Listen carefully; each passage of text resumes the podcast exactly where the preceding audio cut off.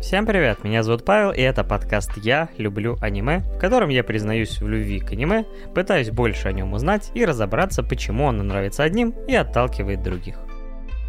Этот подкаст является для меня дополнительным к моему основному под названием 2D Деды, в котором я и мой друг уже более двух лет на постоянной основе обсуждаем аниме как новые, так и старые. Но я давно хотел попробовать более короткий формат выпусков вместо привычных двух часов и делать более повествовательный и экспериментальный формат. Плюс я хотел бы реализовать некоторые давние задумки, которые не подходили к основному подкасту.